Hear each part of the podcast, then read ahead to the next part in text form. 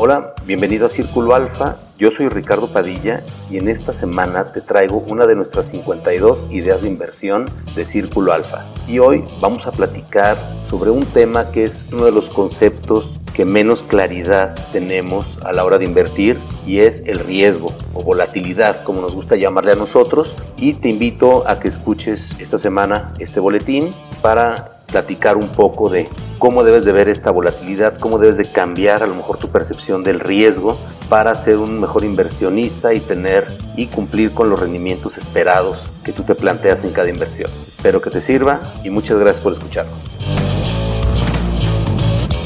Hola, bienvenido a Círculo Alfa, yo soy Ricardo Padilla y hoy vamos a platicar del riesgo, de lo que es la volatilidad, riesgo, y cómo debes de cambiar tu percepción que tienes sobre este tema, porque creo que es una de las palabras que más dificultad tenemos a veces en el tema de inversiones para efectos de dar una claridad en lo que queremos transmitir, tanto como asesores como tú como inversionista, a veces es el concepto donde creo que patinamos más. Y bueno, vamos a platicar un poco de este riesgo y, y por qué es más importante a veces definir bien el riesgo, tu tolerancia al riesgo y el riesgo de una inversión, y, más que nada el concepto, inclusive creo que es más importante que el mismo rendimiento que te puede ofrecer una inversión, y ahorita te voy a explicar por qué. ¿no? Entonces, voy a platicar de algunos conceptos que parecerá que no tienen correlación, pero es porque te quiero llevar hacia un punto determinado para que pueda esto quedarse a lo mejor más claro. ¿no? Y bueno, uno es, creo que todo el mundo ha escuchado y ha visto, inclusive en los prospectos de inversión, cómo los rendimientos pasados no garantizan rendimientos futuros, y esto en síntesis y en palabras más sencillas, que dice que el pasado no determina el futuro. ¿no? Y eso es real, tan real que es muy común que clientes, amigos me pregunten, hoy, ¿cómo ves el dólar? ¿Cómo ves la bolsa? ¿Qué crees que va a pasar? ¿Qué? Y la realidad es que para iniciar con el tema de inversiones, yo creo que lo primero que tenemos que hacer es eliminar este tipo de preguntas que no tienen respuesta. ¿Por qué? Porque entonces forzas a veces la conversación a ir hacia respuestas que en realidad no son reales y son mentiras, ¿no? Porque al final no es que sea una mentira de alguien mentiroso, es porque en realidad no se van a, no se van a, a materializar, ¿no? Una pregunta de este tipo jamás va a tener una respuesta clara, contundente y real. ¿No? Entonces vamos eliminando esas preguntas que nadie puede contestar. ¿Por qué? Porque tradicionalmente todo el mundo ha intentado ganarle al mercado, todo el mundo ha tratado de tener ese, ese, ese edge en, en las inversiones y no existe y eso se ha comprobado científicamente y a lo largo de la historia podemos ver cómo de todos los administradores de inversiones profesionales del mundo, solamente 3% de ellos, o sea, el 97% falla, solamente el 3% logran ganarle al mercado. Y lo interesante es que en lapsos, a lo mejor de 10 años, puedes identificar quién le ganó al mercado. Pero cuando te vas a periodos de 30 años, no son las mismas personas las que le ganan al mercado. ¿Y esto qué quiere decir? Que nadie tiene una fórmula. A lo mejor una fórmula le funcionó en determinado momento y eso hizo que explotaran sus rendimientos, pero nadie lo ha logrado consistentemente. Y esto, bueno, pues nos trae una serie de, preguntas adicionales, pero lo que te quiero transmitir con esto es que nadie conoce el futuro, no pretendas encontrarlo y no le hagas caso a alguien que crea o que te diga que lo sabe. ¿no? Entonces yo creo que es la, primera alerta de que debes alejarte de, de esas recomendaciones y bueno, ¿qué otra cosa? Que también es cierto que una, una inversión, y lo vamos a platicar un poquito más adelante, contiene muchos distractores, ¿no? Tal vez tú tienes tu estrategia de inversión y de repente escuchas al compadre que dice que invirtió en criptomonedas, el otro que invirtió en Tesla, el otro se hizo millonario invirtiendo en Amazon. Y esos son distractores que en realidad lo que hacen es pretender o, o hacerte creer que tú estás mal en tu portafolio y que deberías de irte hacia esos caminos. ¿no? Y, eso hay que tener mucho cuidado también porque precisamente no porque haya sucedido va a volver a suceder y porque no porque él lo haya hecho, le va a volver a salir. ¿no? Entonces a lo mejor te dicen, le pegué durísimo al, al Bitcoin, pues sí, y ahora le voy a pegar al Ethereum, ¿no? O le voy a pegar a Amazon, le voy a pegar a X o Y empresa. No es cierto, ¿sí? No necesariamente le va a pegar, nadie tiene ese conocimiento del futuro y eso hay que tener cuidado. Y por el otro lado, esta palabra que se ha hecho muy de moda, el, famoso FOMO, que es el Fear of Missing Out o, o el miedo a quedarse fuera, que también tienes que tener mucho cuidado porque son estos distractores que al final del día van a provocar que tú modifiques tu estrategia de inversión o tu portafolio inclusive y puedas cometer errores pues graves, ¿no? Obviamente no catastróficos, pero al final del día te van a alejar de lo que eran tus objetivos. No, y bueno, entrando ya directo al tema y aclarando estos distractores, quiero dejar claro esta el, tema del riesgo es bien importante porque siempre vas a tener en conjunto, por una parte el riesgo y por otra parte el rendimiento esperado, y van de la mano, siempre van de la mano. El riesgo y el rendimiento esperado, ¿por qué son uno limitante de otro? Porque si tú quieres un riesgo bajo como inversionista, tienes que entender que el rendimiento esperado va a ser bajo, no hay de otra. ¿sí? No hay una bolita de cristal ni hay magia en esto que le permita a alguien tener un rendimiento bajo y un rendimiento alto. Simplemente no existe. Y entender también que hay riesgos que tú puedes tomar, que te, te recompensan, y hay otros riesgos que a veces tomas que no te van a recompensar. Para aclarar un poco esta idea, son dos diferentes tipos de riesgo. ¿sí? Imagínate que tú vas al casino y tú decides que, espero que lo sepas, que el casino, todos los juegos del casino tienen las probabilidades a su favor, ¿sí? en contra tuya. ¿Qué quiere decir? Que si tú vas durante 100 días, lo más probable, no lo más probable, seguramente por lo menos un 60-70% de las veces vas a perder. Si tú todos los días vas con mil dólares, dices, mil dólares hoy, mil dólares, y te vas a salir prácticamente a la misma hora, todos los días, lo más probable y prácticamente garantizado es que después de los 100 días vayas abajo. ¿No? ¿Por qué? Porque es, así es. ¿Qué sucede? Si tú en lugar de agarrar mil dólares en cada uno de estos 100 días, agarras 10 mil dólares, no cambia nada. No porque le metas más dinero o no porque aumentes tu exposición al riesgo, significa que vas a ser recompensado. Y esto es bien importante porque mucha gente ha utilizado esta estrategia también para tratar de tener mejores rendimientos. ¿sí? No vas a ganarle al casino solamente porque llevas el doble o el triple o diez veces más dinero durante estos 100 días. Si las probabilidades o el rendimiento esperado no cambia, no porque le eches más dinero va a cambiar, no porque expongas más dinero a este riesgo va a cambiar necesariamente el resultado. ¿sí? Entonces, esto es bien importante porque es un riesgo que no te va a compensar. ¿Sí? Entonces, ya aclaramos esta proporcionalidad que siempre va a haber entre, entre el riesgo y el retorno esperado. Ahora, cuando hablo de riesgo, a mí me gusta más hablar de volatilidad ¿Por qué? Porque en palabras más simples, la volatilidad vamos a, ponerla, o el riesgo, vamos a, a expresarlo como qué tan lejos va a estar el resultado final de mi expectativa actual o de mi rendimiento esperado de hoy.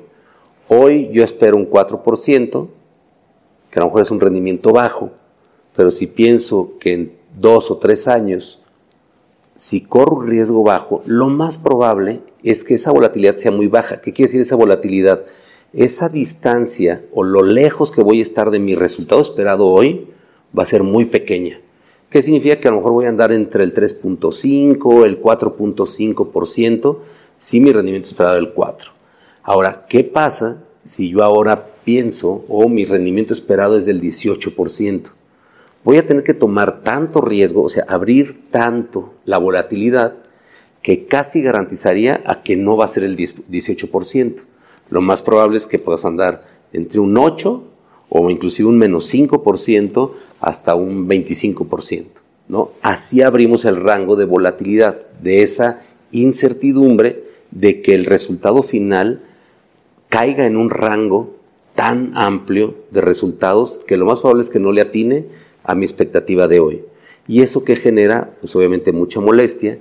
Y obviamente si yo estoy viendo que a lo largo del tiempo el rendimiento esperado no se acerca a precisamente mi objetivo de rendimiento a lo largo del tiempo, yo voy a cambiar de estrategia, voy a hacer otras cosas, me voy a incomodar con esta inversión y, en realidad no va a ser ni una experiencia satisfactoria ni va a tener un buen resultado esto al final del día, independientemente que al final hubiera llegado al 18%.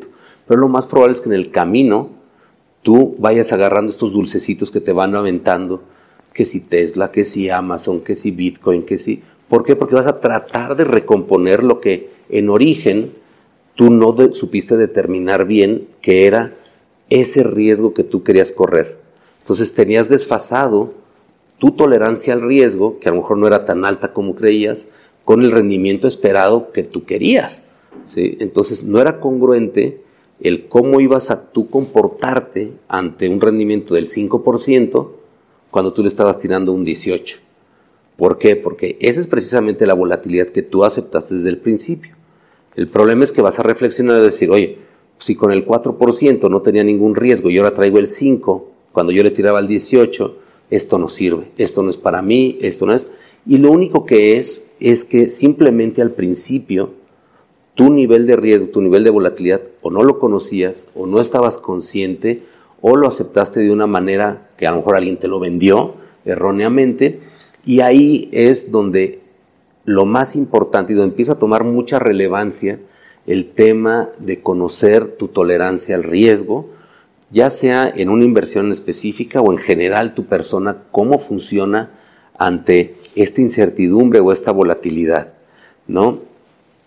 Y vamos a, a pensar que no porque el riesgo o esta volatilidad se aumente, necesariamente se va a aumentar el rendimiento. Aumentará la posibilidad de que tenga un rendimiento más alto, pero no es una certidumbre, o sea, al final del día estás expuesto a diferentes riesgos y a más riesgos que cuando lo hacías de manera más conservador o con un riesgo más moderado. Entonces, esto es bueno porque esto luego nos va a traer a un tema de la semana próxima, que es toda una estrategia y una visión de cómo debes de construir un portafolio de inversión, pero ya lo tocaremos más adelante. Ahorita me gustaría concentrarnos en este tema porque es bien importante pulirlo, porque ya para seguir con todos los temas de, diseñar un portafolio de inversión es donde tienes que tener bien claro tu tolerancia al riesgo y los conceptos para que también puedas ver cuál es el rendimiento esperado de acuerdo a este nivel de riesgo o de volatilidad que tú aceptas tomar. Tradicionalmente, la forma de conseguir estos rendimientos altos era, ya sé, voy a aumentar el porcentaje que yo meto a acciones, porque pues, las acciones pagan más. No, no necesariamente pagan más. Tienen mayor posibilidad de pagar más que un CETE, porque el CETE no lo va a hacer. ¿sí? Entonces es importante también entender que el tú mantener tu dinero en mesa de dinero, eso no es invertir, eso en realidad es pagar en realidad la inflación. O sea, porque en realidad lo que estás haciendo es sí teniendo liquidez a cambio del costo que es la inflación. La tasa de interés en realidad se las va, va a ser absorbida por la inflación y lo único que te está dando es liquidez. Entonces, ¿cuántas debes de tener? Bueno, pues ya eso lo hemos platicado y bueno, en, realidad a lo mejor dos, tres años este, de, de recursos puede ser suficiente liquidez, no más yo creo que lo demás tiene que ser invertido de acuerdo a, diferentes circunstancias, tampoco es una receta de cocina, pero sí entender que al final, no porque metas más dinero al riesgo o, a, instrumentos que son más volátiles, tu resultado va a ser mejor. ¿no? y creo que eso ha sido un pecado de muchos asesores financieros y de muchas instituciones inclusive, decir, ah, ¿quieres más rendimiento? Ok, esto es este portafolio, que tiene más riesgo. Entonces, más rendimiento, más riesgo, ¿no? Y creo que ahí es donde la mayoría de ustedes, creo que si ya han invertido por más de 5 o 6 años, han visto precisamente eso. Oye, pues no me dio más que los CETES, a lo mejor en los últimos 5 años, ¿no? Porque tuvimos una bolsa, por lo menos en México, bastante flat, con tasas, pues a lo mejor del 7, 7,5% que han ido cayendo, pero pues no me fue tan diferente que si hubiera invertido en un portafolio más agresivo. O comparo mi portafolio más conservador y un portafolio más agresivo y trae un rendimiento muy similar. Entonces, esto es bien importante porque no porque hayas aumentado el riesgo o la volatilidad, aumentó el rendimiento. Entonces, esa es otra, otra idea que para mí es importante romper y, y tratar de decir entonces de qué depende, entonces cómo lo podría hacer, qué otras formas hay al final del día de aumentar el rendimiento. Y creo que la mayoría de ustedes lo han hecho y el ejemplo perfecto son los bienes raíces. Si yo sé que un inmueble, o no sé, pero mi expectativa es que tenga una plusvalía del 5% anual, que digamos que es algo yo creo que razonable, si yo invierto un millón de pesos en un inmueble, pues va a ganar estos 50 mil pesos cada año. Entonces yo tendría la expectativa de tener esta plusvalía más las rentas y demás, ¿no? ¿Qué sucede si yo nada más le meto 500 mil pesos a este inmueble y otros 500 mil pesos al otro y me apalanco con un crédito hipotecario? Entonces en lugar de tener dos inmuebles, un inmueble, tengo dos inmuebles al que le puse 500 y 500. Cada uno de estos inmuebles va a generar los mismos 50 mil pesos de plusvalía, independientemente que yo le meta un millón o 500 mil pesos pero la plusvalía que yo gano por mis 500 mil pesos es mucho mayor en porcentaje, es un 10%, contra que si yo le meto un millón de pesos. ¿Por qué? Porque sería un 5%. Entonces es una forma, como pueden ver, de en lugar de decir, ok, al tener dos casas, tengo dos casas que van aumentando 50 mil pesos cada una. Entonces yo gano por mi millón un 10%, 50 de una casa y 50 de la otra, son 100 mil pesos. Cada año voy recibiendo ese 10%. Entonces, ¿qué pasa? Que a medida que me apalanque más y se den las condiciones, yo voy a tener un rendimiento mayor. ¿Qué tan mayor? Pues prácticamente el doble de rendimiento en este caso, como ejemplo, ¿no? Entonces, esta es otra forma de hacerlo porque no implica que yo necesariamente me vaya a un instrumento más riesgoso, es decir, ah, a lo mejor voy a buscar un inmueble que esté en una zona más lejana, donde puede tener mayor plusvalía, pero tal vez no llegue la plusvalía cuando yo quiero, o tal vez nunca llegue, ¿no? Tal vez ponen ahí un basurero o un yonque al lado y le parten el queso a mi terreno, ¿no? Entonces es importante saber que hay otras formas de ganar más rendimiento y ese es el apalancamiento. Entonces cuando tú utilizas el apalancamiento para mejorar tu rendimiento también es una estrategia muy válida que sigue manteniendo, obviamente tiene mayor riesgo también, si aumenta la volatilidad, pero no necesariamente tienes que exponerte a activos diferentes. ¿no? Entonces, esto lo quiero aclarar porque el mismo activo te puede dar más rendimiento. No tienes que cambiar a otros activos, hay unos que necesariamente tienes que hacer, pero hay formas de hacerlo.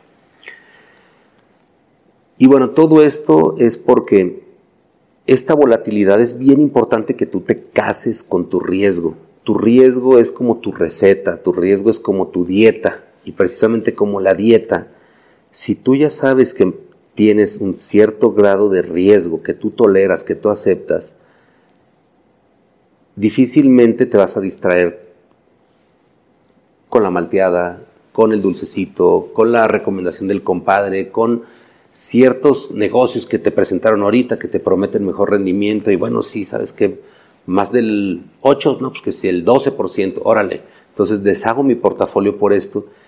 Pero cuando haces eso, automáticamente rompes con tu, tu nivel de tolerancia al riesgo y con tu volatilidad, haciendo que entonces cambie. Y, y, eso es lo que sucede. Yo lo he visto muchas veces no, pues le presté y luego no me lo regresó y, cambió todo. Entonces, a veces te guías por el rendimiento y lo veo hasta con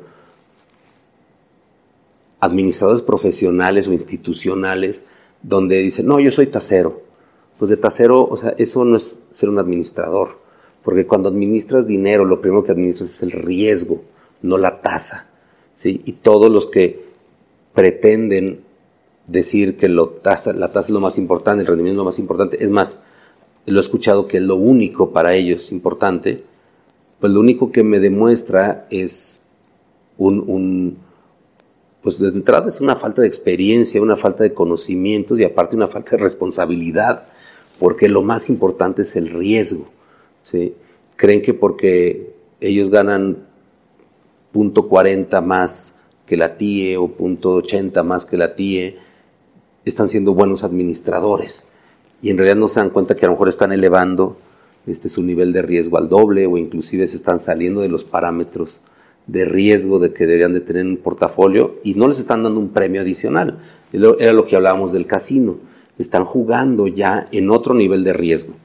Entonces, esto es bien importante porque no, no te digo que te cases permanentemente con tu nivel de riesgo, pero sí es donde más tienes que poner atención cuál es el riesgo y no cuál es el riesgo de inventarte historias de y si llueve y si truena y si relampaguea, no, sino de de veras entender cuáles son las probabilidades de que este rendimiento esperado contra el rendimiento real se, se den, ¿no? Si la probabilidad es alta, pues obviamente el rendimiento va a ser bajo, el riesgo va a ser bajo y el rendimiento va a ser bajo.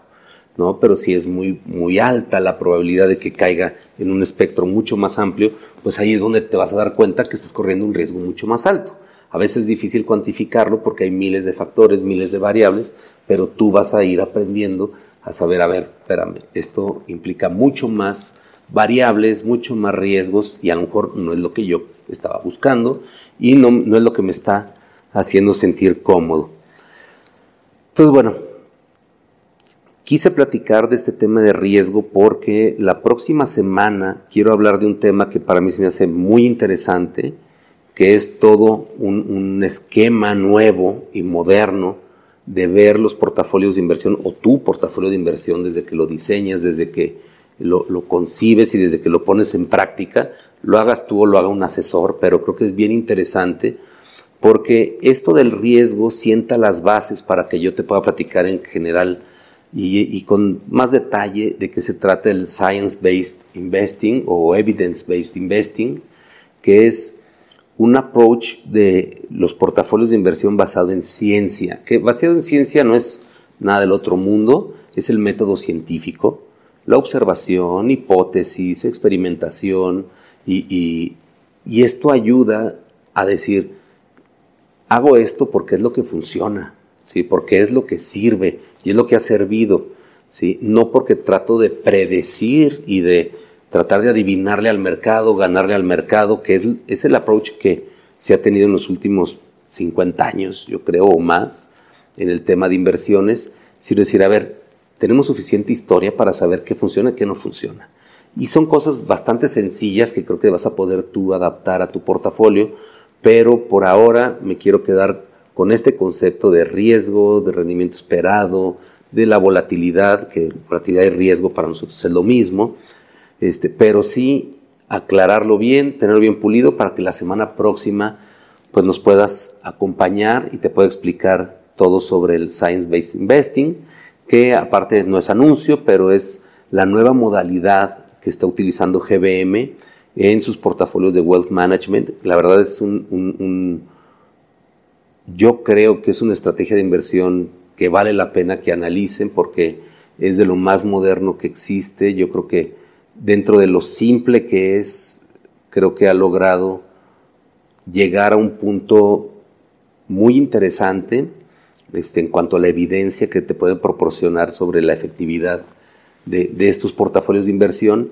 y también que es algo muy sofisticado en el concepto de lo que es este, que inclusive instituciones como JP Morgan, Goldman Sachs, ni siquiera han metido todavía en su, en su, en su construcción de portafolios, el diseño de, de sus portafolios de inversión para, para, para, para sus clientes.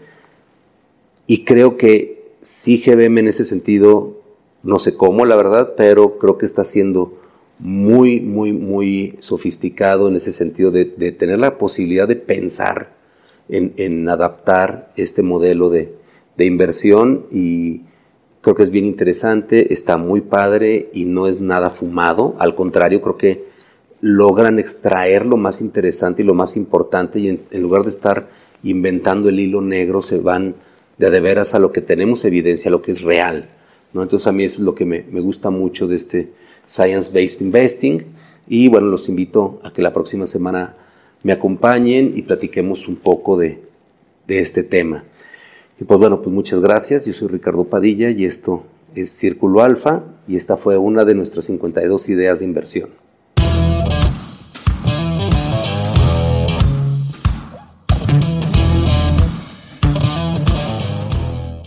En unos meses más también lanzaremos un fondo de inversión en oportunidades de bienes raíces muy interesante, por lo que estaremos enviándote este, alguna invitación por ahí por correo para que conozcas el fondo. No lo vamos a hacer público, este, pero mantente al pendiente que te llegará una invitación. Igualmente si crees que le puede interesar este boletín o inclusive el fondo de inversión a algún amigo, socio o familiar, siéntete con la libertad de reenviarle este boletín por correo o la invitación al fondo. Y pues muchas gracias y nos vemos la próxima semana. Hasta luego.